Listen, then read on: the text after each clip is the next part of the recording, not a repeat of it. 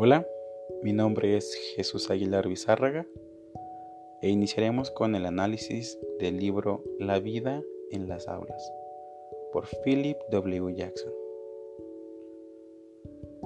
¿La escuela qué es?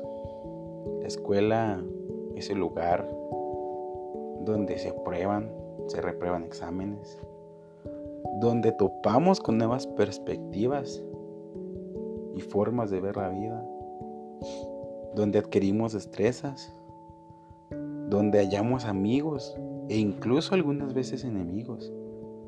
Es el lugar donde se desata la imaginación, donde bostezabas,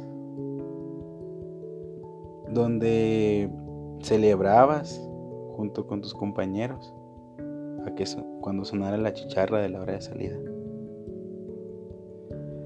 El hecho de pensar que un niño a muy temprana edad puede llegar a pasar hasta un poco más de 70, mil horas de clases cuando hasta que ingresa a la escuela secundaria, pues te hace pensar de que realmente es mucho comparado al tiempo que él ha vivido.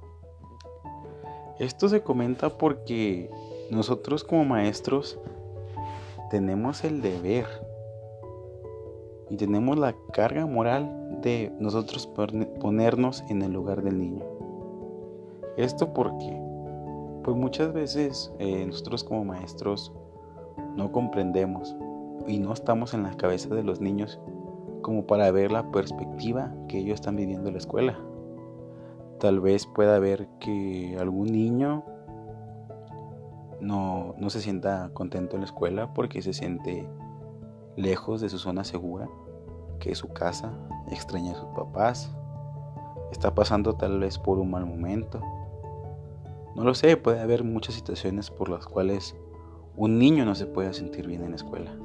Por eso es, es la clave, el punto importante, ponerte en los zapatos del niño y hacer ese momento, ese pequeño momento que ellos, que ellos están en la escuela, agradable y aprovechable para ellos.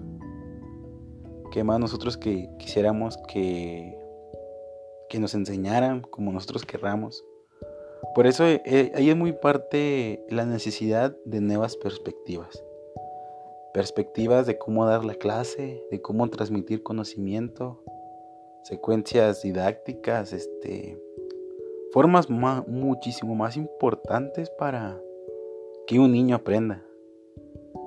Este contenido de este libro realmente abarca mucho nuevas perspectivas y sobre todo te, te orilla a recordar todo lo que tú habías pasado de niño.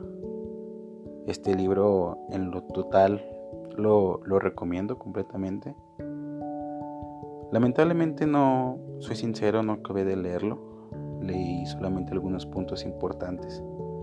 Más sin embargo, trataré de leerlo completo.